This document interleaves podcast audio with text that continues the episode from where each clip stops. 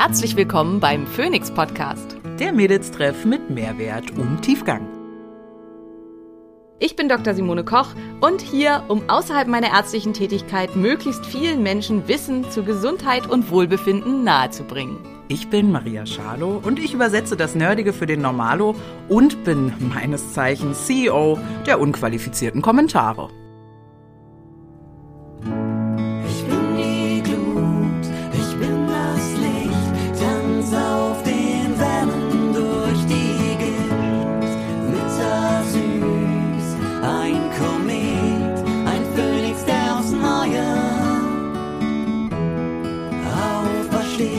Dieser Podcast dient der reinen Wissensvermittlung. Es werden Angebote gemacht, wie du Dinge umsetzen kannst, um dein Leben zu etwas mehr Energie zu führen. Es wird jedoch kein Behandlungsverhältnis geschlossen. Einen wunderschönen guten Tag, liebe Freunde der ausgewogenen ganzheitlichen Gesundheit. Heute hier wieder für euch Charlo Hallo und Dr. Simone Koch. Mm, Wenn ihr fleißige Hörerinnen und Hörer unseres Podcasts seid, dann habt ihr bei der letzten Folge ja schon mitbekommen, dass die Folge heute darauf aufbauen wird. Das heißt, wir sprechen heute über das Thema ja, Behandlungsmethoden, Insulinresistenz äh, wird die Überschrift sein. Ähm, und ich spreche zu euch als ähm, wirklich dankbare Anhängerin ER Survivor. ER Survivor, äh, Me Too ER ähm, und äh, dankbare Anhängerin von äh, Dr. Simone Koch und den ähm, Methoden, weil ähm, mich hat das Thema, wie ihr ja aus der letzten Folge schon gehört habt, tatsächlich sehr lange beglitten, so keine Ahnung, 29 Jahre oder so, 30.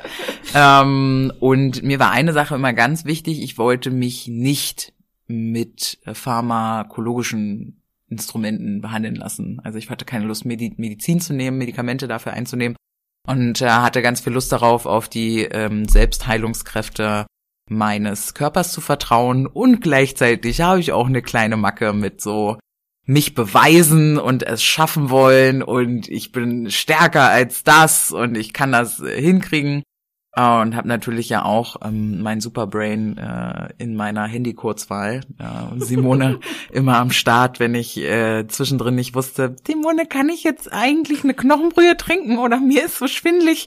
Was mache ich denn jetzt am besten und können wir noch mal Blut abnehmen und gucken, wo wir gerade stehen? Und heute soll es also darum gehen, euch mal ein bisschen abholen zu können, dass ihr ja vielleicht auch in ja eine Eigentherapie, ich weiß gar nicht, findet man Selbsttherapie als Arzt eigentlich cool oder ist das doof? Doch, also äh, bei manchen Sachen geht's ja irgendwie auch nicht anders. Also wir hatten ja schon in der letzten Folge, dass äh, es gar nicht so einfach ist, jemanden zu finden, der sich damit auskennt und der halt auch dazu bereit ist. Also bei den meisten, das ist ja einfach unser System. Ne? Man kommt zum Arzt, der stellt das vielleicht sogar schon auch fest, es ist eine Insulinresistenz, das ist dann ja schon mal super. Ne? Ja. Viel- Viele Mediziner auch haben das überhaupt nicht auf der Kette, nach wie vor nicht. Also ähm, bei vielen Ärzten ist so, hä, bitte was? Also Diabetes kennt man, aber Insulinresistenz und dass das eventuell auch überhaupt nichts mit dem Zucker zu tun hat, ähm, das wissen die meisten nicht. Aber sagen wir mal, man hat einen Arzt gefunden, der weiß das sogar, der sagt dann halt hier, äh, schreibt ein Rezept aus und sagt, hier nehmen Sie das dreimal täglich. Und dann ähm, hilft das vielleicht sogar, Hm. Aber eben nicht wirklich und je nachdem, wie man so ist, halt auch nicht langfristig. Also der Körper entwickelt dann ja auch wieder Mechanismen dagegen und man muss halt was ja auch gegen die ganzen Ursachen machen, damit es dann auch wirklich verschwinden kann. Hm. Ähm, ja, also insofern, das ist halt das Problem. Also wenn ich nur fünf Minuten pro Patient habe, dann bleibt mir halt im Prinzip fast nichts anderes übrig, als so ein Rezept auszuschreiben, weil für mehr reicht's halt dann einfach nicht. Ja. Und bei mir kommt ja noch hinzu die äh, erschwerende Doppeldiagnose PCOS, Insulinresistenz, wobei wir Insulinresistenz ja, können wir das eigentlich streichen? Bin ich nicht mehr insulinresistent? Na, im Augenblick bist du nicht insulinresistent, ja. aber das- hochgradig gefährdet, genau, da wieder, da, da wieder hinzukommen. da wieder reinzufallen. Das heißt, für mich wäre heute auch wichtig, wenn wir also über Behandlungsmethoden sprechen, wo ich mitsprechen kann, because been there, done that. Wenn wir auch über äh, tatsächlich sowas sprechen, wie darf ich jetzt eigentlich gar keinen Zucker mehr essen und wie, wie fällt man da wieder rein, ähm, wie verstärkt man das, wie kann das irgendwie entlastet werden und so. Das ist also sozusagen hier heute mein äh, Bedürfnis. Vielleicht ja auch spreche ich im Namen von euch, dass ihr das äh, auch gut findet. Deswegen würde ich sagen, starten wir mal rein in die ähm, ganze Geschichte und starten vielleicht mit dem, was auch am, am, am schwersten und am leichtesten oder einfachsten ähm, zu kontrollieren ist für uns selber das Thema Ernährung. Ja. Welche ähm, Tipps, Kniffe, behandlungsfähigen Methoden hast du denn zum Thema Ernährung und Insulinresistenz für uns dabei, Simone? Genau, also als erstes, ähm, wenn wir über Ernährung reden, müssen wir uns halt klar machen, was wir in der letzten Folge schon intensiv besprochen haben. Der Insulinspiegel bei der Insulinresistenz ist viel zu hoch. Und zwar dauerhaft, also eigentlich beständig. Und damit der Körper die Möglichkeit hat, also wir nehmen, nehmen wir mal, wir, wir nehmen wieder den Türsteher. Und in diesem Fall ist es so, der Türsteher ist nicht einfach nur schlecht gelaunt, müde und äh, hat gestern gesoffen, sondern der Club ist wirklich voll. Voll, voll, voll, voll. Und also kommt da niemand rein. Und wenn jetzt aber, keine Ahnung, es ist, sagen wir mal, es handelt sich um das Berghain und es wird jetzt halt morgens um acht und also wer in Berlin lebt oder vielleicht auch woanders weiß, das Berghain hat das ganze Wochenende offen. Ja. Ähm, also die Leute sind müde und zumindest einige und gehen nach Hause. Und es gehen halt jetzt, keine Ahnung, 400 Leute nach Hause. Dann ist jetzt ist halt kein Druck mehr da ähm, und die Resistenz des Türstehers dazu, andere weitere Leute reinzulassen, nimmt erheblich ab. Und er lässt jetzt vielleicht auch Leute rein, die nicht ganz so cool sind und nicht ganz so ähm, mega ins Konzept passen, weil es ist halt jede Menge Platz da und ähm, es ist alles wieder klar und gut. Das heißt, wir müssen dafür sorgen, dass der Club leer wird. Ähm, was im Bezug auf die Insulinresistenz bedeutet, wir müssen dafür sorgen, dass wenig bis kein Insulin mehr im Blut ist. Kein Insulin im Blut ist nie der Fall, aber man kann eben kurzfristig dafür sorgen, dass ähm, immer weniger Insulin produziert wird, dass es einfach nicht benötigt wird. Wann wird kein Insulin benötigt? Wenn kein Zucker da ist, also wenn nichts gegessen wird. Ähm, hier müsste man jetzt relativ weit ausholen. Insulin wird auch ausgeschüttet, wenn man einfach nur isst. Also es gibt übers Essen, es gibt die sogenannte cephale Phase. Cephalus ist der Kopf. Mhm. Ähm, das heißt, schon in dem Moment, in dem Dinge meinen Mund passieren und meine Speiseröhre passieren, werden hier Reize ausgeschüttet, die meinem Körper signalisieren, Achtung, hier kommt Essen. Und das führt bereits zu einer Insulinausschüttung. Das heißt, es ist da in diesem Zusammenhang völlig egal, was ich esse. Also auch wenn ich fettige Speisen esse, auch wenn ich super low carb esse und so weiter. Es führt zu einer Insulinausschüttung.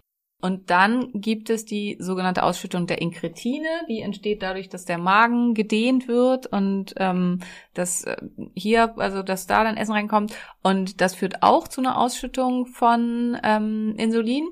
Hier ist so ein bisschen schon auch abhängig, was man isst. Also manche Dinge machen eine höhere Inkretinausschüttung als andere.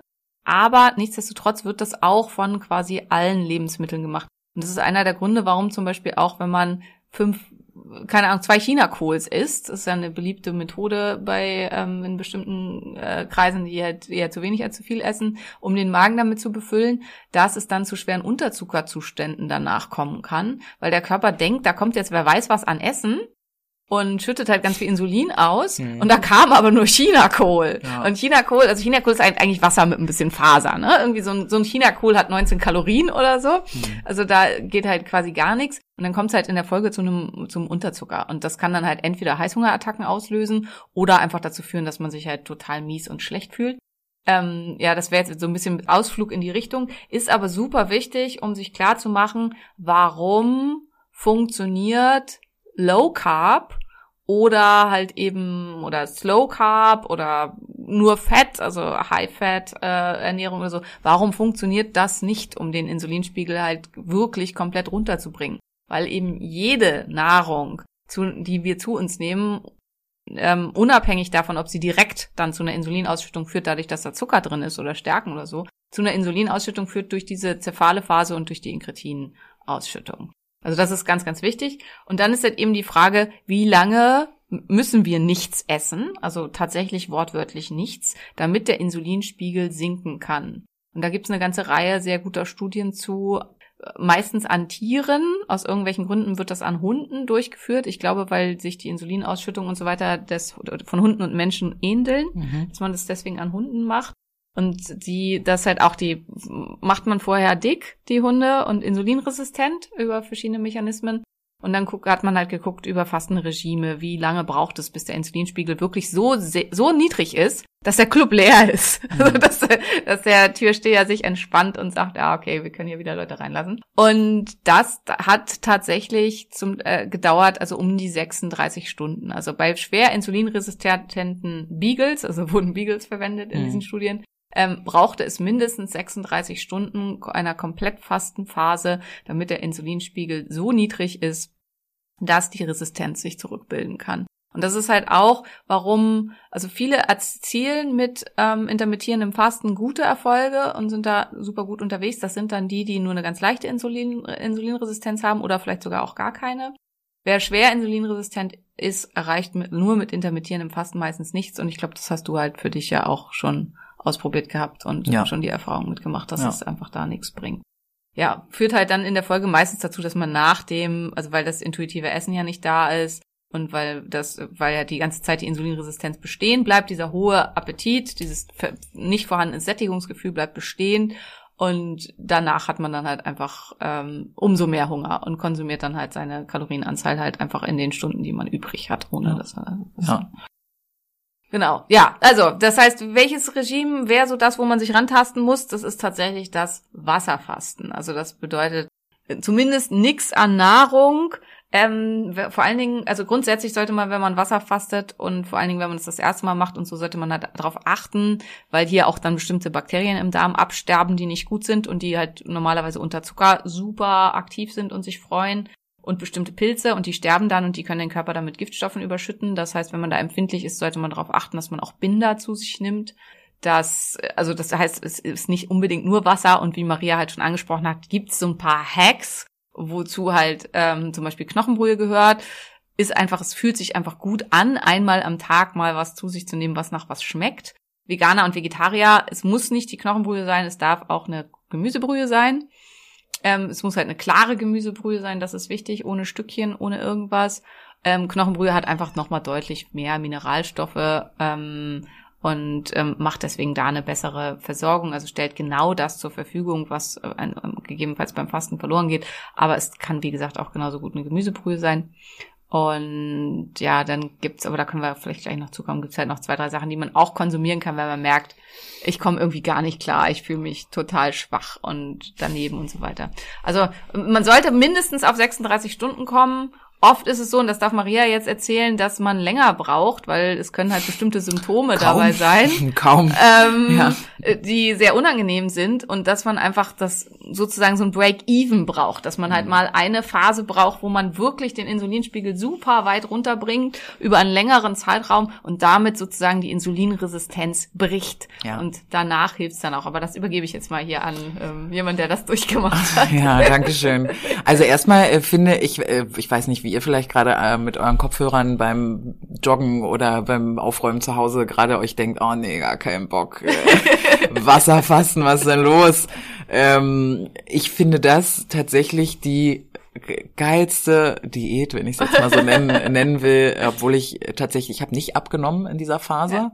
weil Insulinresistenz, also, ähm, aber ich erzähle dazu gleich nochmal genaueres, was ich daran halt aber so super finde, ich musste kein zusätzliches Geld ausgeben, ich musste kein Programm kaufen, äh, wir haben, wir mussten uns erstmal dran gewöhnen, wir haben Lebensmittel weggeschmissen, weil wir nicht klar kamen, wie wenig wir einkaufen mussten, ja, in den Phasen, wenn ich gefastet habe und er ist immer ausgeflippt, weil er meinte, ich hab hier gerade gekocht und jetzt muss, und dann musste er fünf Tage Nudeln Bolognese alleine essen. Tut mir, ja, tatsächlich, äh, wenn wir ehrlich sind, hat er drei geschafft und die letzten zwei Burger und Pizza bestellt. ähm, und ja, das ging, das ging total, äh, bei mir zumindest, äh, und das, das können wir ja gleich auch nochmal erklären. Also angefangen hat ähm, die Fastenphase oder sollte ich anfangen mit 24 Stunden. Ähm, jetzt bin ich aber, ja, leistungsgetrieben und wollte halt schnell rauskriegen, was ich so kann. Also habe ich angefangen mit 36 Stunden. Ich habe also ähm, früh ab zu Abend gegessen irgendwie am Tag davor, was weiß ich, 16, 17 Uhr und habe dann also ab dann und den gesamten nächsten Tag und den Tag drauf erst wieder Frühstück gegessen. Ja, sind das 36. 36 Stunden, genau. Ähm, und das war hart am Anfang, weil furchtbare Erschöpfung, ähm, teilweise, also diese 36 Stunden habe ich noch gut überstanden, tatsächlich. Ja. Das heißt, ich habe einmal nichts gegessen, dann habe ich wieder einen Tag gegessen. Dann habe ich wieder nichts gegessen, dann habe ich wieder einen Tag gegessen. Und an den Tagen, wo ich gegessen habe, habe ich jetzt auch nicht übertrieben. Ich habe trotzdem nicht abgenommen. Das heißt, theoretisch hätte ich ja eine halbe Kalorienbilanz gehabt in der Woche. Aber ähm, die Insulinresistenz war halt so krass, dass sich da gewichtstechnisch nichts bewegt hat. Und dann haben wir erhöht. Dann habe ich zwei Tage, also 48 Stunden nichts gegessen und habe einen Tag gegessen. Und dann ging das irgendwie eine ganze Weile so. Und schwierig wurde es bei mir zumindest, glaube ich, am, am dritten Tag dann. Also als es in die drei Tage äh, Richtung ging, da Wo man sagen muss, also da kurz als Erklärung, da muss der Körper dann spätestens, da sind die Glykogenspeicher der Muskulatur und der Leber und so weiter komplett leer. Also wenn man nicht vorher schon was gemacht hat, um die zu entleeren. Und alles, was noch irgendwie an Reserve da ist und so weiter, ist leer. Der Körper muss nach, also das ist der Switch, nach zwei Tagen muss der Körper in den Ketonstoffwechsel übergehen und das kann er nur, wenn kein Insulin mehr da ist. Also Ketonkörper können nur freigesetzt werden, also die, die, dieses Signal für den Körper, mach Ketonkörper, ist kein Insulin im Blut. Bei der Insulinresistenz ist aber ständig Insulin im Blut. Das heißt, der Körper bekommt dieses Signal nicht und plötzlich steht er ohne irgendwas da. Also Ja, und genau so. Und genau so hat sich das auch angefühlt. Der Körper war so, ey, wir brauchen was. Und gleichzeitig war der Körper so, ich kann nichts geben. Hier ist, ne, der Scheiter ist nicht freigegeben, mit ist noch Insulin im Blut. Also es war furchtbar. Und das war dann auch der Moment, wo ich Simone angerufen, geschrieben, ich weiß nicht mehr, was hab und meinte, Simone, mir geht so schlecht, was kann ich tun? Ich will auch nicht abbrechen. Wobei man sagen muss, Maria dachte zu dem Zeitpunkt, sie wird immer krank vom Fasten. Ja. Weil sie sich halt so gefühlt hat und immer das Gefühl hatte, jedes Mal, wenn ich faste, immer nach zwei Tagen werde ich krank. Hm. Weil das ist auch das, was viele dann so empfinden. Also es ist die sogenannte Keto-Grippe. Hm. Ähm, man hat zum Teil auch so ein bisschen erhöhte Körpertemperatur, man fühlt sich schwach, schlapp, äh, man hat Gliederschmerzen. Hm. Und das sind zwei Faktoren, die hier eine Rolle spielen. Das eine ist das, was ich vorhin schon gesagt habe, die Bakterien und Pilze, die da sterben, die einen eventuell mit Giftstoffen überschütten. Hier hilft es dann, einen Binder zu nehmen. Das kann entweder Flohsamenschalen sein oder Aktivkohle. Das sind die beiden Sachen, mit denen ich gern arbeite, weil billig und easy zu bekommen. Ähm, es muss nicht irgendein so ein teurer Machst du die dann ins Quatsch Wasser sein. oder ja, wie man- genau, ja. ja. einfach ins Wasser. Und die zweite Variante ist, und das war bei Maria der entscheidendere Faktor, dass eben keine Ketonkörper ausgeschüttet werden können. Und hier kann man sich dann mit bestimmten Fetten behelfen. Also zum einen die sogenannten MCT-Fette, also die ähm, mittelkettigen Fettsäuren. Ähm, das ist sowas wie Kokosöl oder noch besser C8-Öl. C8-Öl bekommt ihr zum Beispiel bei Flowgrade. Code ist SKOCH5, aber setzen wir euch auch nochmal in die ähm, Shownotes mit rein. Ähm, also das kann man dann mit dazu nehmen zum ähm, Fasten. Und da, das wird in der Leber direkt in Energie verstoffwechselt. Und da kann man dem Körper halt helfen, dass er dann wirklich da Ketonkörper draus macht und dann Energie davon hat. Und das andere ist, man kann tatsächlich direkt Ketonkörper zuführen, also sogenannte exogene Ketone. Die sind schweineteuer. Hm. Äh, ich finde unverhältnismäßig Ich teuer. hab's auch nicht gemacht. Ja, Maria hat sich Ich hab-. Ich, ich bin ja da sowieso äh, geizig, gerne mal. Ähm, vor allem, wenn es sowas Übergangsmäßiges ist. Simone hat mir dann äh, C8 geschenkt. Genau. Äh, sie, hat, nicht ausgehalten, wie, wie weinerlich ich äh, war. Und dann habe ich äh, diese C8-Flasche bekommen. Marina, Maria hatte, hätte lieber gelitten und das ausgehalten, als was zu kaufen. Ich habe ihr dann was geschenkt. Ja. Ähm, äh, ich habe in meinen ersten langen Fastenphasen, wo ich halt auch bei mir da, um da irgendwie drüber zu kommen, eine metabolische Flexibilität wiederherzustellen, tatsächlich Ketonkörper genommen. Hm. Funktioniert super. Eine Packung exogene Ketone kostet 100 Euro. Also ist halt, und ich habe immer noch drei Viertel davon im Schrank. Also man braucht halt eigentlich nur ein, zwei Packungen, dann hat man es eigentlich gut im Griff. Deswegen ist das so ein bisschen, hm, ähm, ja, ich überlege da noch, wenn ich da jemals mal ein Kurskonzept drauf mache oder so, dann würde ich das halt einfach mitverkaufen, dass die Leute irgendwie dann Hm. ja, zwei Packungen von kriegen, Hm. weil es halt so ein bisschen blöd, aber vielleicht hat man irgendwie eine Gruppe, mit der man es zusammen machen will, wo man sich dann sowas teilen kann oder so. Das hilft halt tatsächlich enorm gut. Logischerweise, weil der Körper kriegt es ja selber nicht hin, Ketonkörper zu produzieren. Hätte ich total Lust auf so eine äh, schlanke und voller Energie, Dr. Simone Koch, äh, Insulinresistenzgruppe. ja? Ich bin, ich bin dann die in der Gruppe, wo dann, wenn alle weinen, sagen, wir halten das durch jetzt hier. Tag eins fasten. Ich faste auch gerne nochmal mit. Ja? Äh, hätte ich schon Bock drauf auf so eine Gruppe. Ja, ich hätte eigentlich auch Bock drauf, aber ja, Zeit ist halt immer so. Und ich musste eigentlich meiner Coachin versprechen, wenn ich jetzt es irgendwie schaffe, mir Zeit frei zu machen durch bessere, andere, neue Mitarbeiter und weiß ich nicht und so weiter, dass ich dann meine Zeit mir nicht sofort mit einem neuen Projekt zuschaufel. Ja, aber so sind ist- wir. So sind wir einfach. Ich gründe dann eine Finanzschule Genau. und du machst irgendwelche Breathwork-Workshops und noch Abschlüsse in weiß ich nicht was und schreibst Bücher. Also es ist leider ist das ein Problem. Ja, Und das ist ja genau. auch toll. Aber egal. Genau. Also Kann das aber war auch Insulinresistenz unterstützen. absolut. Ja, deswegen äh, Cortisol und so. Ja, also das sind so. Ähm, aus dieser Tatsache, dass das, dass Maria dann halt ja auch nicht abgenommen hat, weil die Zwischentage war das frustrierend auch. Ne? Ja, Ich sag genau. euch das. Simone hat mich ja aufgeklärt und meinte, ich soll ich sollte ja nicht äh, niedrigkalorisch essen in den Tagen dazwischen, sondern, was weiß ich, 2,2 oder so. Ich habe Kalorien genau. gezählt. Das bedeutet aber, auf so einen Wochendurchschnitt hatte ich gerade mal 1000 Kalorien am Tag. Und es hat sich ums Verrecken, ich glaube so drei, vier Kilo Wasser oder so. Ja, hat sich wenig getan. Ja. Aber es hat sich einfach nichts getan. Ja, und daraus ist dann auch, also die Überarbeitung sozusagen, also in schlank und voller Energie ist das anders aufgebaut und ähm, das hat auch was mit damit zu tun, weil äh, dass ich halt auch quasi aus, aus mit unter anderem, nicht nur Maria, aber aus äh, solchen Versuchen mit vielen Patienten gelernt habe, wie man das halt besser aufbauen kann. Ähm, ja, und wenn man dann die Insulinresistenz aber halbwegs weg hat, dann geht's halt dann auch. Dann kommt man damit halt auch runter. Es kann auch reichen, dass man halt nur 24 Stunden fastet, dann dauert's halt einfach länger. Man sollte aber eigentlich schon, also wenn man halt eben die Studienlage anguckt, sollte man versuchen, auf diese 36 Stunden zu kommen. Das kann, wie gesagt, wenn es eine Insulinresistenz des Gehirns vorliegt, kann das erhebliche Beschwerden machen. Und es kann auch, also der Körper ist zuckerabhängig, wortwörtlich. Und es kann alle Symptome machen von einem echten Entzug, inklusive Zittern, Anfälle, die einem epileptischen Anfall gleichen. Also da ist wirklich alles Mögliche drin in der Nummer. Und das ist halt ganz, ganz wichtig, sich das klar zu machen, dass man eventuell, also dass man versuchen kann, sich langsam ranzutasten. Also dass man, wenn man es wirklich ganz doll Schwierigkeiten hat und nicht so tough ist wie Maria, dass man halt sagt, okay, ich mache erst 13 Stunden, dann mache ich 15 Stunden, dann mache ich 20 Stunden und versucht an die 36 Stunden ranzukommen. Äh, Man muss aber auch sagen, es lohnt sich eventuell wirklich zu versuchen, diesen Durchbruch zu schaffen. Und wer halt so massive Schwierigkeiten hat, dem würde ich halt wirklich raten, sich exogene Ketone zu besorgen und zu gucken, Mhm. ob man damit halt dann da drüber kommt und da rankommt. Weil wenn man einmal diesen Break-Even hinter sich hat, und bei Maria war das halt dann eine Woche mit acht Tagen, glaube ich, ne, die du Mhm. gefastet hast. Mhm. Und danach ging es dann leicht. Also Mhm. danach ging dann auch die letzten, die, die kurzen Fastenphasen gut. Das ist krass. Ne? Also acht Tage ist jetzt nicht das, was ich euch empfehlen würde. Ist jetzt auch nicht das, wo ich sagen würde, das muss jeder machen. Ich habe das auch nur gemacht, damit das Buch für euch jetzt so perfekt sein kann. Ne? Ich habe mich da auch nur der Wissenschaft geknechtet, ja? der Dr. Simone Koch Genau, geknechtet und geguckt, was so geht. Aber ehrlicherweise muss man dazu sagen, dass das süchtig macht. Also dieses Fasten-High, ich hatte das ja krass. ne? Ja.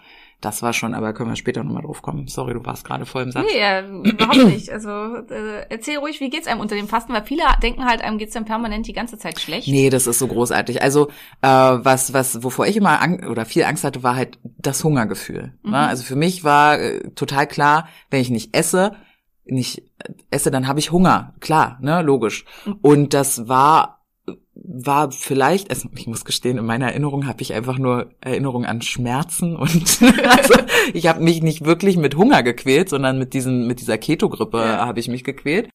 Und ganz im Gegenteil, ich durfte feststellen und habe dann auch durch Simone im Nachgang anhand von Studien, die du mir gezeigt hast, gelernt, dass der Hunger tatsächlich immer weniger wird, je länger wir nicht essen.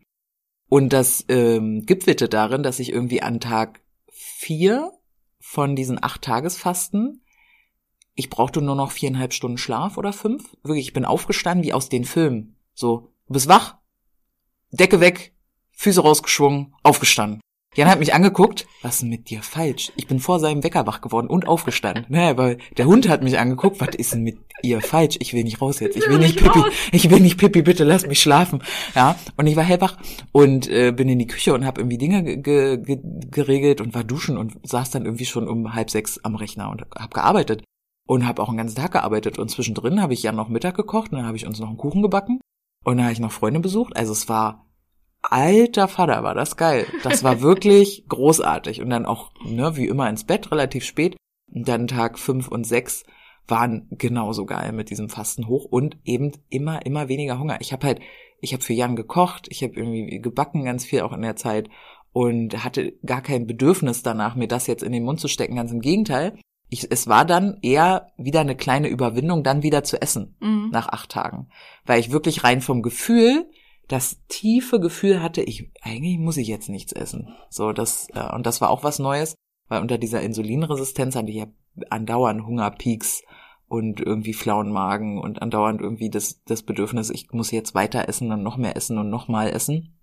Und jetzt, äh, gerade zum Beispiel habe ich das erste Mal die Wahrnehmung, dass ich einen Teller nicht aufessen muss und dass ich ähm, Sättigung und, und Hunger ganz anders wahrnehme, seit diese Insulinresistenz ja anscheinend ein bisschen runter ist. Jedenfalls hatten wir am Anfang vom Fasten gemessen, 26. Dann hatten wir irgendwie ja nach Ich glaube, nach den ersten längeren Fasten. Ja, ich glaube, ja. zwei, drei Monaten oder so Ja, hatten wir noch bei mal. acht, glaube ich, Ja, oder acht so. oder so, genau. Acht, neun, da waren wir schon happy und jetzt zuletzt, 3,5 genau, oder 3,4, das weiß ich nicht, gerade nicht so genau. genau. Also auf jeden Fall ist es weg. Und was ich empfehlen würde, und äh, das ging bei mir halt gut, weil ich selbstständig bin. Ich konnte einfach zwischendrin mal sagen, und jetzt habe ich anderthalb Tage, in denen funktioniere ich nicht.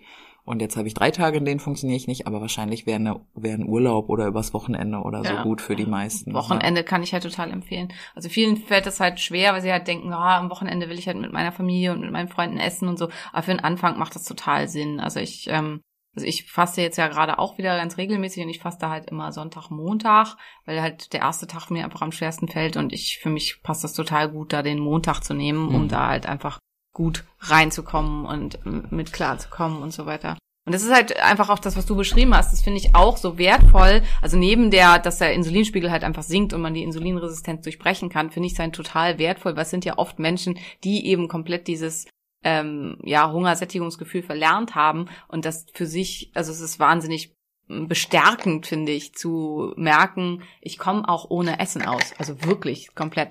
Und da ist natürlich ganz, ganz wichtig, dass man unterscheiden muss zwischen Maria, deren Körper noch sehr lange ohne Essen auskäme, Entschuldigung. und gegebenenfalls mir, die nicht so lange ohne Essen auskäme. Also ich habe im Augenblick einen Körperfettanteil irgendwie von 19 Prozent. Das ist Können halt wir das für, eigentlich messen hier? klar, in der Praxis? Müssen, ja. Der, das, und bei mir ist halt nicht so viel Reserve. Also 19 Prozent ist für eine Frau ideal. Und wenn ich länger faste, dann fühle ich mich dann auch nicht mehr gut. Also dann merke ich, dass mir irgendwie radikal was fehlt. Und das ist mein Körper massiv in Stress versetzt. Und das ist auch das, was normal und gut ist, weil ähm, ich habe halt einfach keine Fettreserven, die meinen gesamten Grundumsatz decken könnten. Und also ganz äh, erheblich wird das bei Frauen unter 15 Prozent, da ist das überhaupt nicht mehr möglich und dann wirklich gefährlich. Also dann wird Protein abgebaut. Und bei Männern ist es halt unterhalb von ähm, 9 Prozent. Da wird dann auch ähm, ganz, äh, also Protein abgebaut, Muskel abgebaut, das will man halt alles nicht. Das heißt, also wenn, aber man muss sagen, das ist, es geht hier ja auch dann um Insulinresistenzen, die durch viel zu viel Insulin äh, entstehen, auch bei Übergewicht. Wenn die Insulinresistenz aufgrund von Entzündungsprozessen stattfindet und aufgrund von massiven Entzündungsprozessen und aufgrund von ganz vielen anderen Geschichten, dann ist halt ganz, ganz wichtig, dann kann Fasten, also so Kurzfastenphase, wie ich sie mache, hilfreich sein. Aber dann sind halt die anderen Sachen wie sein Schlafschema auf die Reihe zu kriegen, ausreichend zu schlafen, ähm, antientzündliche Stoffe zu nehmen, die, also alles, was im Anti-Entzündungsprogramm vorkommt, Sachen wie Eisbaden, wie Lichtverhältnisse, wie Chronobiologie, also dass man seinen, seinen Tagesrhythmus immer gleich gestaltet. Ähm, Bewegung, ganz, ganz, ganz wichtiger Faktor. Also Muskulatur. Unsere Muskulatur ist das einzige Organ, das bei Bewegung, bei starker Anstrengung insulinunabhängig Zucker aufnehmen kann und dadurch halt auch helfen kann, das Ganze stabil zu halten und dagegen vorzugehen. Plus die Muskulatur führt zur Ausschüttung von GLP-1, das ist der Stoff, der die, der den, also der Hunger unterdrückt, der die Magenentleerung, die Darmentleerung unterdrückt. Und auch das wird halt durch Sport ausgeschüttet. Also das alles spielt eine ganz, ganz große Rolle. Auch mit in der Behandlung der Insulinresistenz bei jedem, aber besonders eben bei den quasi schlanken Insulinresistenten. Da fällt mir auch gerade ein, wo du sagst, ich habe auch immer zum Beginn der Fastenphase ein schweres Krafttraining Das absolviert. ist mega gut, ja. Also eben, ne? Das ist eigentlich ideal aus verschiedenen Gründen. Erstens, weil man halt gleich diese Sättigungshormone hochfährt und zweitens, weil man sofort die ähm, Glykogenspeicher der Muskulatur Mhm. entleert. Mhm. Und dadurch kommt man halt viel schneller in die Fastenphase, wo der im Körper dann einfach keine Glucose mehr zur Verfügung steht. Und das ist einerseits härter, andererseits ist es halt eben auch, dass es einen ja deutlich schneller ans Ziel bringt und dahin, wo man eigentlich hin möchte. Und ähm, ja, das äh, hast du ja auch wirklich toll und großartig gemacht, aber im Zusammenhang. Ich kann Genau, jetzt das war's ein, ich kann jetzt einen Insulincoach aufmachen. Ja, das kannst du gut, könntest du. Das kann ich euch jetzt, kann ich euch erklären, wie das geht. Äh, für die fachlichen Fragen verwendet euch dann bitte an, äh, an Dr. Koch. Ja. Okay, das heißt, das Thema Ernährung, würde ich sagen, haben wir jetzt hier ja auch eine halbe Stunde gewidmet. Also da dürfte für jede Person irgendwie was dabei sein. Ansonsten Und langfristig ist natürlich, was wir in der letzten Folge schon gesagt haben, Fructose komplett meiden. Also Ja. gucken, dass man halt, also zumindest nicht nur, nicht aus Obst, ne, mal ein Apfel ist okay, aber ähm, also im Deutschen ist das Glucose-Fructose-Sirup, was dann Mhm. auf den Sachen steht. High Ground Fructose Syrup ist bei uns Gott sei Dank verboten. Das hatten wir ja auch schon äh, in der letzten Folge. Aber trotzdem gibt's noch genug Präparate, wo das da ist. Und die klassische Saccharose, also der klassische ha Haushaltszucker, besteht immer aus einem Molekül Fructose und einem Molekül Glucose. Das heißt, hier haben wir halt immer auch Fructose mit drin. Das heißt, Zucker sollte man langfristig, um die Insulinresistenz eben wegzuhalten, so gut es geht, meiden. Wenn man Zucker konsumiert, sollte es immer in Zusammenhang ähm, passieren mit Sport.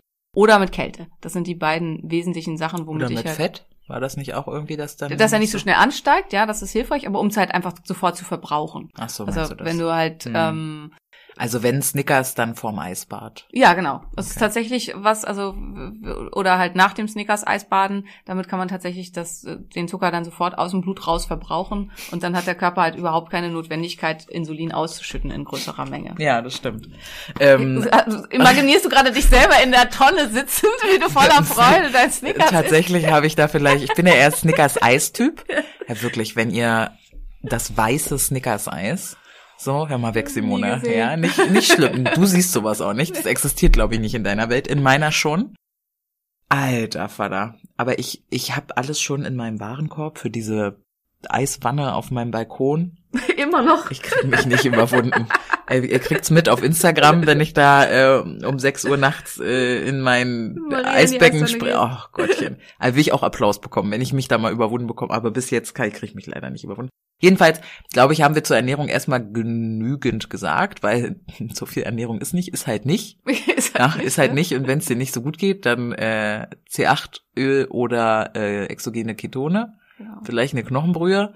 Ich meine, ich habe das nicht gebraucht, weil irgendwie bei zwei Tagen Fasten komme ich jetzt nicht so richtig in Mineralstoffprobleme. Äh, Probleme. Ja, ja. Aber vielleicht für den Kopf, um es irgendwie durchzuhalten, bin ich halt kein, ich bin halt keine Freundin von schwachen Köpfen. Ne? Ja, das ist halt, aber bevor man es nicht hinkriegt, ähm, ist natürlich besser, sich irgendwie Unterstützung zu holen. Und das ist es ja schon, ne? Das ist das günstigste Programm, was ihr kaufen könnt, weil ihr, weil ihr müsst eigentlich gar nichts machen und nur Wasser zu euch nehmen. Ja, ich, äh, Wasserfilter sind dann vielleicht noch wichtig. Ich habe halt an der Zeit angefangen, Wasserfilter zu nutzen. Ja, und Weil- Ernährung zwischendurch ist natürlich schon auch wichtig. Gesund, äh, Kohlenhydrat, arm, nicht frei, aber arm, viel Gemüse und so weiter. Also das muss man halt alles dazu sagen, ne? wer äh, regelmäßig fastet und zwischendurch halt nur Fastfood und Junkfood isst. Ja, aber eigentlich müsste man sich, also eigentlich hätte ich mir diesen Sapiens kaufen müssen, diesen Ja. Sup- Super Sapiens und mal wirklich gucken, Worauf worauf, ich reagiere eigentlich krass mit ähm, Blutzuckeranstieg, um das auch anzupassen. Ne? Aber Super Sapiens kann da ja auf jeden Fall eine ähm, Invest-Idee sein für diejenigen, die sagen, was? Also ich mache keine Programme, wo ich nicht mindestens äh, so und so viel Euro im Monat für ausgeben muss. Deswegen nehme ich den Super Sapiens mit. Äh, das gehört zum Programm. Yes, yes, ja. Äh, lass mal noch über Medikamente Ja, sprechen. ja, okay. Ähm, also es gibt ganz viele verschiedene Medikamente, mit denen man theoretisch eine Insulinresistenz behandeln kann. Das ist natürlich immer die Frage, was möchte man gerne? Und eigentlich möchten wir ja gerne, dass die Insulinresistenz weggeht und nicht nur, also oder beziehungsweise auch das damit einhergehende Problem, wie zum Beispiel Übergewicht, weggeht. Und das ist halt spannend, weil es gibt so ein paar Stoffe, wie zum Beispiel ähm, die Glitazone, das ist eine Klasse der Antidiabetika, die sorgen dafür, dass die Zellen wieder erlernen, sich zu teilen. Die Die Fettzellen, die sich nicht Mhm. mehr teilen können. Mhm. Was, wie wer in der letzten Folge gut aufgepasst hat, dazu führt, dass man noch fetter wird. Ja. Und ähm, das ist halt eben die Frage, ob man das möchte. Also die Insulinresistenz wird besser. Ähm, der Körper kann wieder mehr Glucose und Blutfette irgendwo hinlagern. Aber Das heißt, du könntest das nur nehmen, verbunden mit einer Reduktionsernährung. Ja, ja dann so. würde es halt Sinn machen. Genau. Also dann wird, und es hilft halt vor allen Dingen sehr, sehr gut bei einer äh, Insulinresistenz des Fettgewebes, Hm. aber nicht bei fürs Gehirn und so weiter. Ja, dann gibt's halt diese Phenylharnstoffe, die führen dazu, dass, also die, mit denen man Diabetes behandelt, die führen dazu, dass Insulin noch weiter steigt. Also Unsinn. Mhm. Also hilft gegen den Diabetes, äh, macht aber die Insulinresistenz schlimmer. Mhm. Was hilft, also eigentlich die einzigen Stoffe, die sinnvoll sind und helfen, ist zum einen Metformin. Da hatten wir auch mal drüber gesprochen, was wollte Genau. Maria nicht? Das erhöht tatsächlich die Insulinresistenz und zwar, äh, Quatsch, die Insulinsensitivität und zwar der Muskulatur und der Leber und führt dazu, dass ähm, beide halt, ja, dass es da einfach besser wirkt und dass weniger Insulin benötigt wird und ist damit auch wirklich ursächlich hilfreich. Und gleichzeitig führt es zu einer höheren Ausschüttung von GLP-1. Das weiß man erst seit kürzem. Das heißt, es macht länger satt, vermindert die ähm, Weiterleitung von ähm, dem, dem Nahrungsbrei im Magen und im Darm und dadurch isst man dann tendenziell auch weniger. Man muss aber sagen, durch die reine alleinige Gabe von Metformin, ohne dass man irgendwas an der Ernährung ändert und so, nimmt man tendenziell ein bisschen ab, also vielleicht so vier bis fünf Kilo, wenn man wirklich stark übergewichtig ist, aber schlank wird man davon sicher nicht. Und an der Stelle möchte ich direkt mal die Nebenwirkungen von Metformin äh, benennen. Ich weiß sie nicht aus eigener Erfahrung, denn ich habe mich ja äh, verweigert. Aber ich habe eine äh, Freundin, die das äh, genommen hat, weil auch, glaube ich, in Kombination irgendwie mit Schwangerschaft oder so. Ja, ja, äh, genau. Zwei Wochen übelste Magenkrämpfe. Ja, Magenkrämpfe, Durchfall. Furchtbar, furchtbare Schmerzen. Auch eigentlich gar keinen Bock zu essen. Ey, da faste ich lieber zwei Wochen. weil ich eh nicht essen kann. Hat nicht jeder diese ganzen Nebenwirkungen, aber ja, Ja, also Metformin kann erhebliche Nebenwirkungen Ja. haben. Also kann vor allen Dingen, und ganz wichtig ist, mit Metformin kann man nicht fasten. Also das geht nicht. Mit Metformin fasten ist super gefährlich. Ähm, das ist eine Ausschlussgeschichte. Das heißt, ich, wenn ich Metformin nehme, kann ich die andere wichtigste Behandlungsvariante der Insulinresistenz nicht anwenden. Und dadurch wird's irgendwie blöd. Also ja, weil das, da kann dann wirklich schwere Unterzuckerzustände auftreten und ähm, Ja. also deswegen darf man das, sollte man es nicht kombinieren.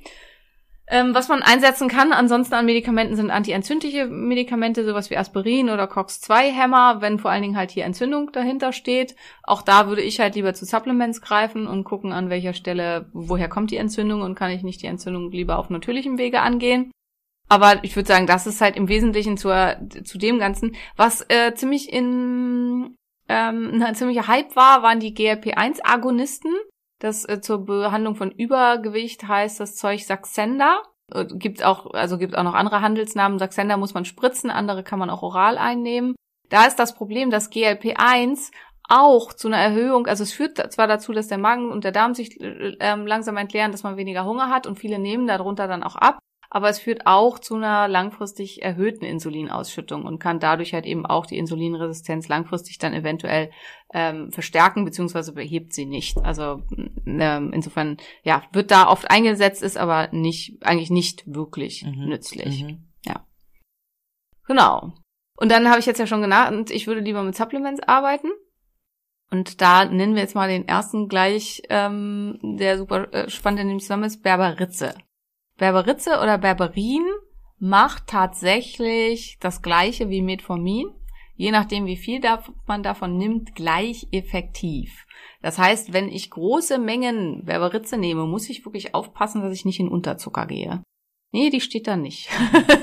Ich gucke in Simones Supplementregal, aber steht da nicht, wie ihr gehört habt. Berberitze nimmt Simone nicht, weil Simone hat ja keine Insulinresistenz. Okay, okay, okay. Nehme ich tatsächlich manchmal aber auch bei so einem, wenn man irgendwo eingeladen ist oder so. Also, also meine Mutter ist ja ähm, äh, schon immer noch auch sehr für Brot und so die klassischen Hausmannskost essen, wo dann halt einfach auch viel Kartoffeln und Reis und sowas dazu gehört. Und das ist zum Beispiel sowas, oder was weiß ich, man geht Sushi essen, ne? Also so Mhm. ganz klassisch, so wo es einfach auch sehr, sehr kohlenhydratreich ist. Und dann kann man einfach mal zwei, drei Kapseln Berberitze nehmen, weil dann hilft man dem Körper, dass er ohne wahnsinnig viel Insulin ausschütten zu müssen, mit diesen großen Mengen an Kohlenhydraten besser zurechtkommt und kann damit dann, wenn das halt Ausnahmen sind, einfach auch verhindern, dass so eine, ja, sag ich mir jetzt mal Cheat Day oder so, dass er einem da wieder reingrätscht und das halt wieder deutlich schlechter macht mit der Insulinresistenz. Mhm.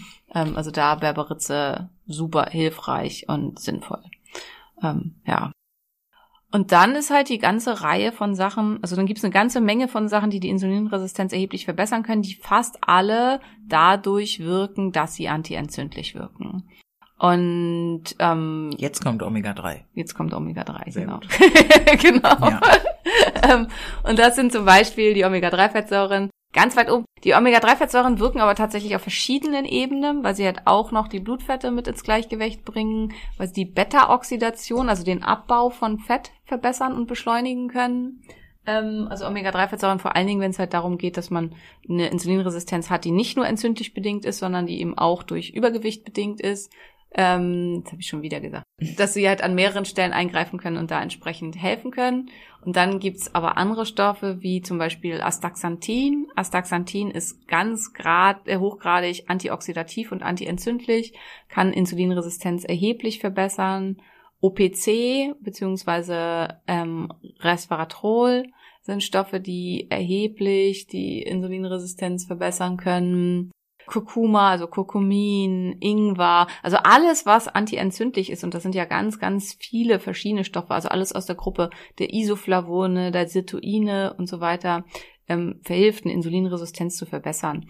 Und ähm, also einige wissen das vielleicht, du haben es gelesen hier, Adele hat ja so wahnsinnig viel abgenommen. Mhm. Ähm, und angeblich mit ähm, einer, dieser SIRT-Diät.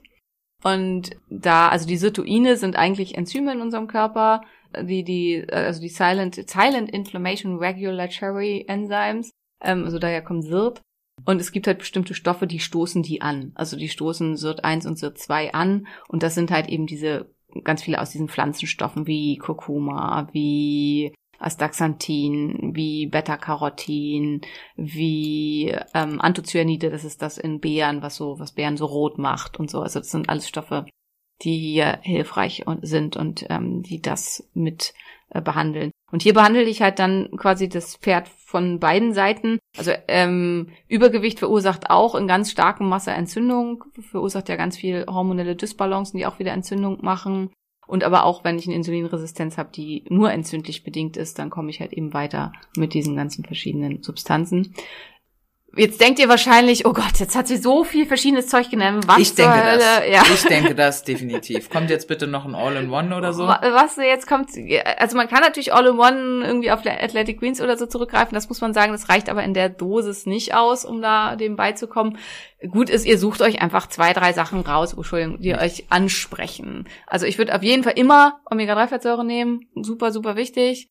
Ähm, ich empfehle hier immer die von Norsan, Code E EM712, machen wir euch auch nochmal in die Code, äh, Shownotes, hast du schon Bitte, aufgeschrieben? bitte keine, habe ich schon aufgeschrieben, bitte keine Kapseln, die werden so schnell ranzig. Genau, bitte äh, flüssig. Also das würde ich auf jeden Fall machen und beim ganzen Rest sucht euch was, was euch anspricht. Also entweder Flammengarde oder Astaxanthin oder Bärenkraft, Anthocyanide. Also äh, so ein bisschen glaube ich daran, dass unser Körper auch ein gewisses Gespür dafür hat, welche Sachen für ihn besonders gut sind. Und man kann natürlich auch, wenn ich in der Praxis sowas behandle, dann kriegen die Leute wirklich eine Liste mit zehn verschiedenen Stoffen. Ich Ähm, weiß. Ja, genau. Um das so intensiv wie möglich anzugehen, weil man natürlich auch ein so schnelles Ergebnis wie möglich möchte. Wenn man aber eher da halt ein bisschen geiziger ist und sagt, ich will jetzt, ähm, oder es einfach auch nicht hat, ne? Es hat ja nichts mit Geiz unbedingt zu tun, sondern ähm, nicht jeder ist in der Lage, unverhältnismäßig viel Geld für Nahrungsergänzungsmittel auszugeben.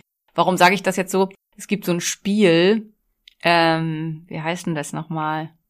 Äh, Tacheles, genau, Tacheles. Mhm, mhm. Und beim Tacheles, äh, da wo man so Fragen beantworten muss. Und eine Frage beim Tacheles ist, wofür vergibst, gibst du unverhältnismäßig viel Geld aus? Und wir haben das äh, während unserer Kältereise gespielt. Und äh, da mussten ich und wieder mal Tim ähm, diese Frage beantworten mit für Nahrungsergänzungsmittel geben wir definitiv unverhältnismäßig viel Geld aus. Und das kann halt einfach auch nicht jeder. Und dann macht es halt Sinn, man pickt sich die ein, zwei Substanzen raus, wo man sagt, das spricht mich an. Und das klingt so ein bisschen esoterisch, aber ist einfach was, wo ich gute Erfahrungen mitgemacht habe, dass man sagt, okay, irgendwie mich spricht die Farbe an, ich Astaxanthin, so dieses Rot, wenn ich denke an äh, irgendwie Krabben, Hummer und so habe ich das Gefühl, das ist was, was mir irgendwie gut tut, das möchte ich gerne nehmen. Oder Transresveratrol, ich stehe sowieso total auf Rotwein, auf roten Traubensaft, das scheint was zu sein, was meinem Körper irgendwie gut tut.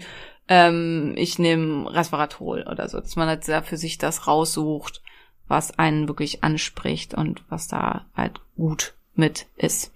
Und Genau. wo hole ich mir das? Ich weiß, ich habe neulich mal rote Flavole, rote Flanole. Nee, warte mal. Wie hieß das jetzt? Große rote Isoflavone. Ja, Äh, genau. rote Phenole meinst Rote du? Phenole. Genau. Habe ich äh, suchen wollen, habe ich nicht gefunden online, weil da stand auch irgendwas in, im Buch. äh, Genau. Also da empfehle ich immer das Bärenkraft von Lebenskraft pur.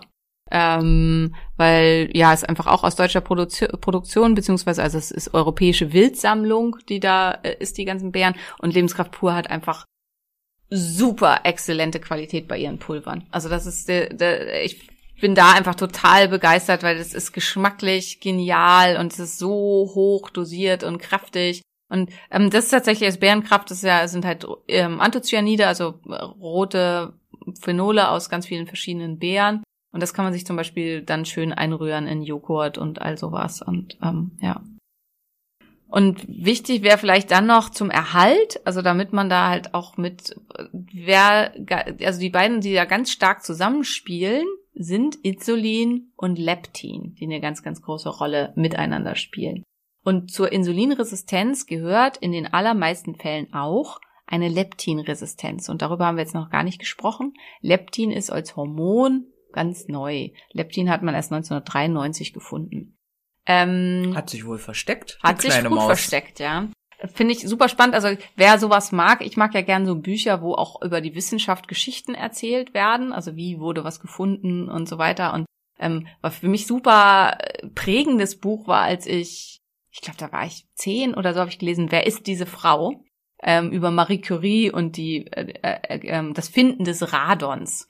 Und also solche Sachen, so wahre Geschichten über coole Forscher und so lese ich total gern. Und über wer wissen will über Leptin und wie man das findet, gibt es ein Buch, das heißt The Hungry Gene. Und da geht's halt darum, also um die Erfindung, Findung sozusagen von Leptin. Und es ist zum Teil halt einfach, finde ich, auch so wieder so eine Geschichte von unglaublichem Beschiss, wo ich halt auch gedacht habe, wie böse können Menschen sein, weil auch um die Findung von Leptin gab es so eine Art Wettrennen, also wo Mhm. mehrere Forschergruppen und zwei Forscher, die eigentlich zusammengearbeitet haben, als der eine dann seine Arbeit veröffentlicht wollte, hat dann das Magazin ihm gesagt, ja, sorry, können wir nicht veröffentlichen, weil es wurde nämlich schon ein- eine Forschungsarbeit mit dem gleichen Inhalt eingereicht. Super. Und dann hatte sein Compagnon sozusagen, hatte ohne ihn zu fragen und das mit ihm zu besprechen, das einfach schon als das äh, raus war vorher eingereicht und gleichzeitig schon ein Patent angemeldet. Und hat dieses Patent dann für, ich bin mir jetzt nicht ganz sicher, haut mich nicht, wenn es nicht ganz stimmt, aber fast mit Sicherheit, ich glaube, 25 Millionen Dollar verkauft. Und ähm, Sympathisch. ja, sympathisch, ne? Und das sind immer so Sachen so, da, da, da, also erstens finde ich super spannend, ich lese sowas total gerne, aber andererseits solche Stories, das treibt mir echt die Tränen in die Augen, weil ich halt immer denke, es, ich kann mir überhaupt nicht vorstellen, dass Menschen so abgrundtief schlecht sein können, weil ich meine, was will man denn mit 25 Millionen Dollar? Mir da würde kann man, einiges einfallen. ja, mir auch, aber da, die, mir würden auch 12,5 Millionen Dollar reichen, Das weißt stimmt, du? Also ja. wenn wir zusammen da daran geforscht hätten, dann würde ich doch die Hälfte dir abgeben, die das Wenn wir verdient da hat. zusammen dran geforscht hätten, dann äh, hättest du drei Jahre später erst dein Ergebnis, weil ich dich mal abgelenkt habe von der Forschung. Aber ja, ich finde, ich hätte dann auch was verdient. Ja, Ja, genau, definitiv. Und ja, das finde ich halt einfach, also ob man nur 12,5 oder 25 Millionen Dollar hat, das macht wahrscheinlich dann halt auch nicht mehr den riesen Unterschied. Ich meine, auch das ist ja ein ganz anderes Thema, aber dazu gibt's ja Forschung, das über einem Bruttogehalt von, das weißt du bestimmt, oder? 60.000. Irgendwie so, also es ist gar nicht so viel eigentlich. Ich glaube 5.000 im Monat. macht's nicht glücklicher. Ja, also ja. wird man nicht glücklicher, wenn man mehr Geld hat. Und dafür hat man halt, also nachdem dieses Buch ja auch veröffentlicht wurde, was glaube ich halt dann wahrscheinlich der veröffentlicht hat, der betrogen wurde, hat er halt wahrscheinlich keine Freunde mehr auf dieser Welt. Und ist die Frage, ob es das dann wirklich wert war. Plus, es hat nicht funktioniert. Also Leptin als Substanz, um die Übergewichtsepidemie der Welt zu heilen, weil das war die Idee dahinter. Deswegen konnte er das für so wahnsinnig Geld, viel Geld an die Pharma verkaufen. Hat nicht funktioniert, weil das war jetzt der wahrscheinlich längste Ausholer in der Geschichte dieses Podcasts. Weil die meisten Menschen mit einer Insulinresistenz auch Leptinresistent sind und ihr Problem nicht zu wenig Leptin ist, sondern zu viel. Düdüm. Dumm, genau.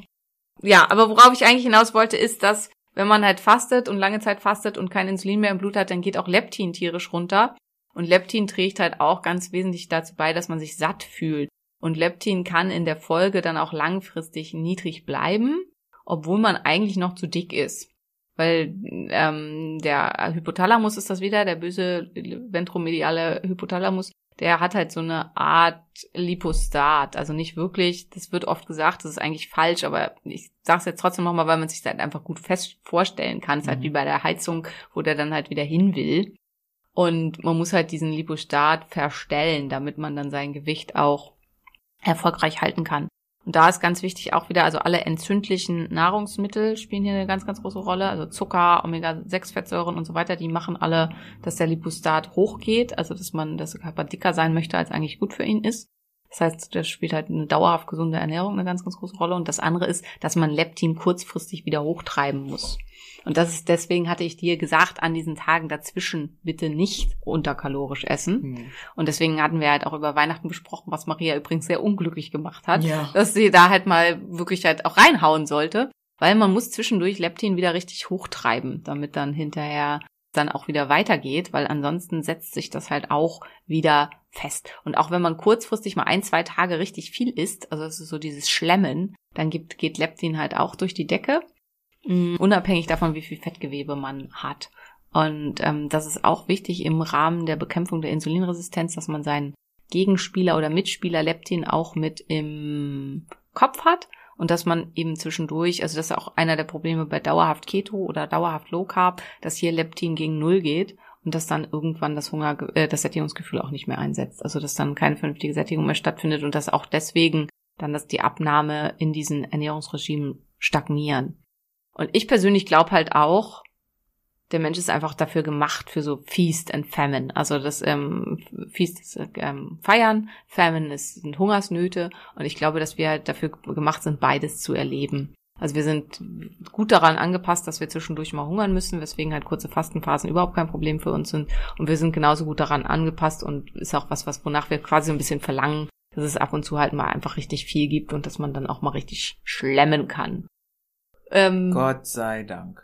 Wobei da auch wichtig ist, Schlemmen mit naturbelassenen, ballaststoffreichen. Ach, Simone, hör auf. Doch! Schlemm mit äh, Porridge oder was? Nein, nicht mit Porridge, aber Schlemm mit äh, Schlemm mit- Kürbis äh, und, und Schlemm Kartoffeln. Mit, mit Truthahn und Röstkartoffeln und ähm, nem, Sauerrahm, Knoblauchdip. ja, das ist doch auch geil. Kann ich auch einen Rumsteak essen? Ja. Okay.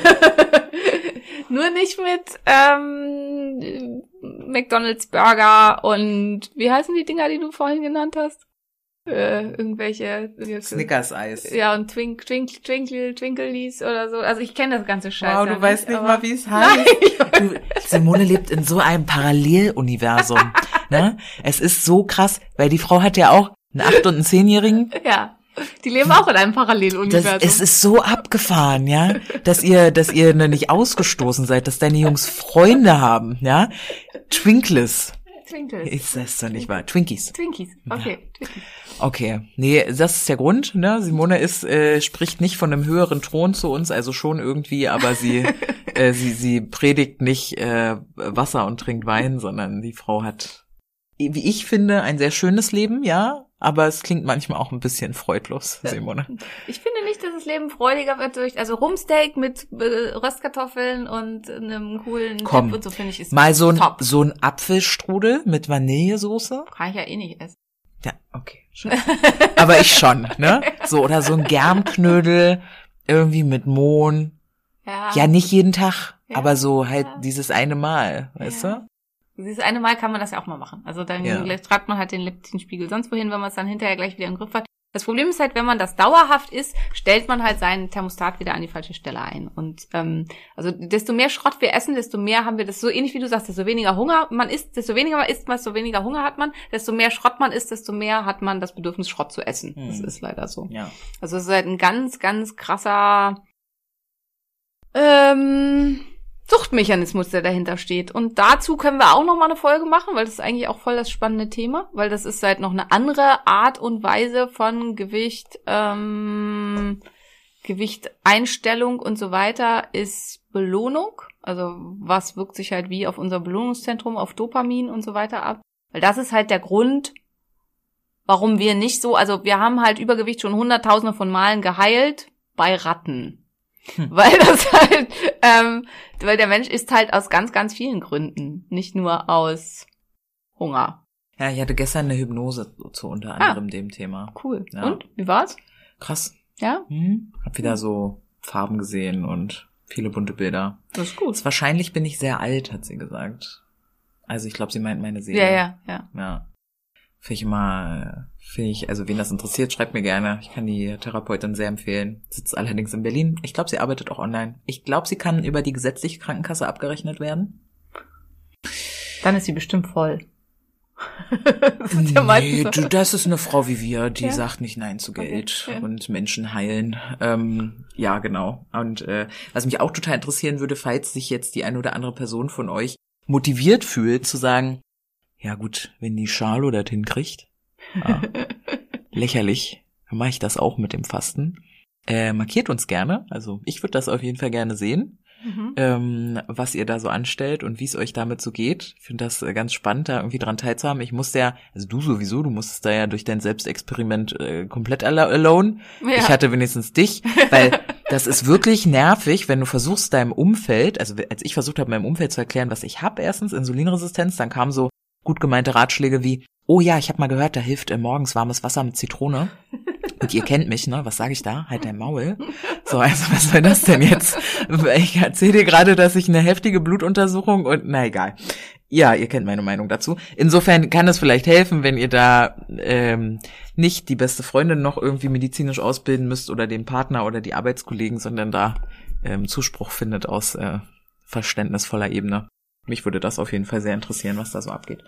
Ähm, ja, Behandlungsmethoden, Simone, hast du noch ein Bedürfnis? Hm, Nö, also man könnte da jetzt halt noch ganz, ganz, ganz, ganz Ich lange weiß, drüber reden. natürlich. Ähm, Mhm. Finde ich halt ganz wichtig, aber auch das mit hinterherzuschieben, dass es natürlich alles andere als abschließend ist an dieser Stelle und dass es natürlich halt zum Erhalt, zu langfristig und so weiter über Ernährung noch ganz, ganz viel zu sagen gibt. Und aber wir haben, glaube ich, alles so ein bisschen angeschnitten.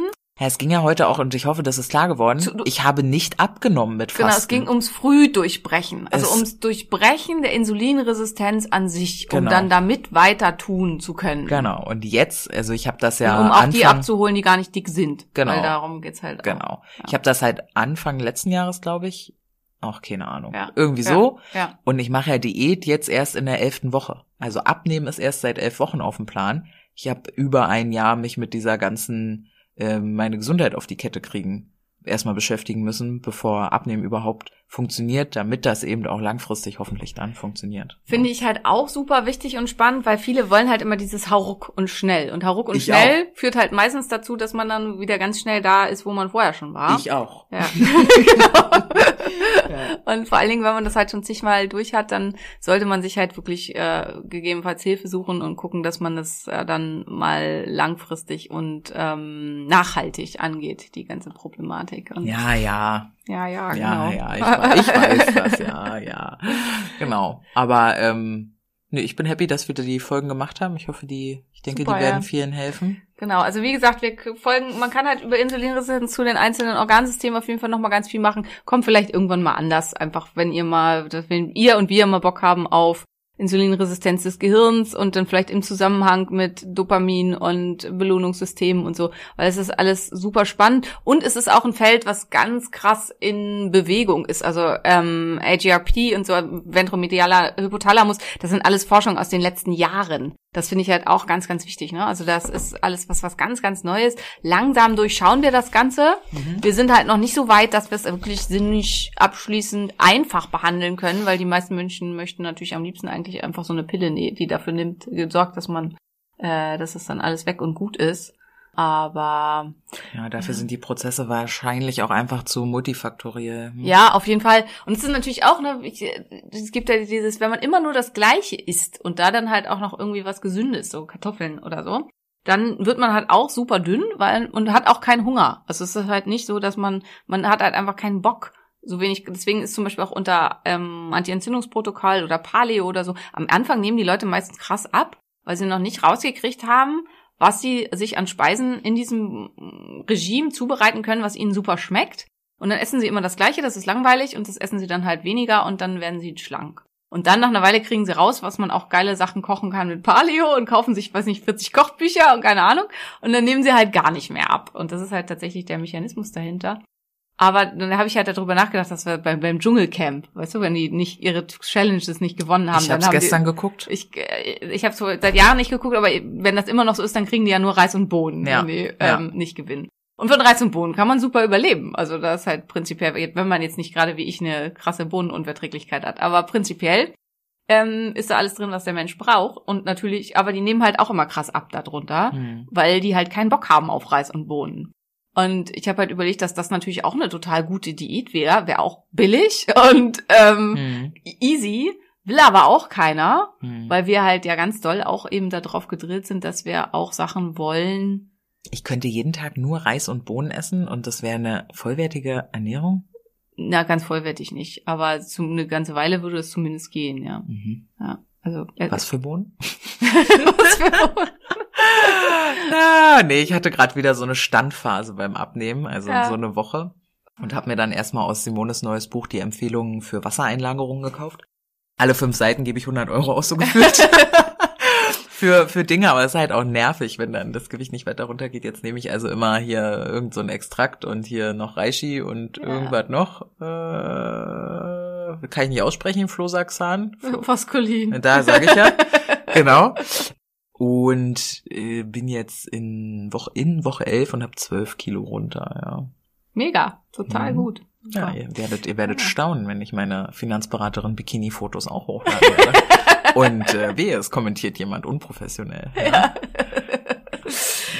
Wir wünschen euch eine wunderschöne Woche, ihr Lieben. Ähm, ja, wir hören uns nächste Woche wieder und wir hoffen, es war einfach ganz, ganz viel dabei und wir wissen, es sind noch ganz, ganz viele Fragen offen geblieben. Es äh, ist nicht möglich, in zwei Podcast-Folgen ähm, die Behandlung der Insulinresistenz äh, abschließend zu erklären. Dann wäre ich auch arbeitslos, wäre irgendwie doof.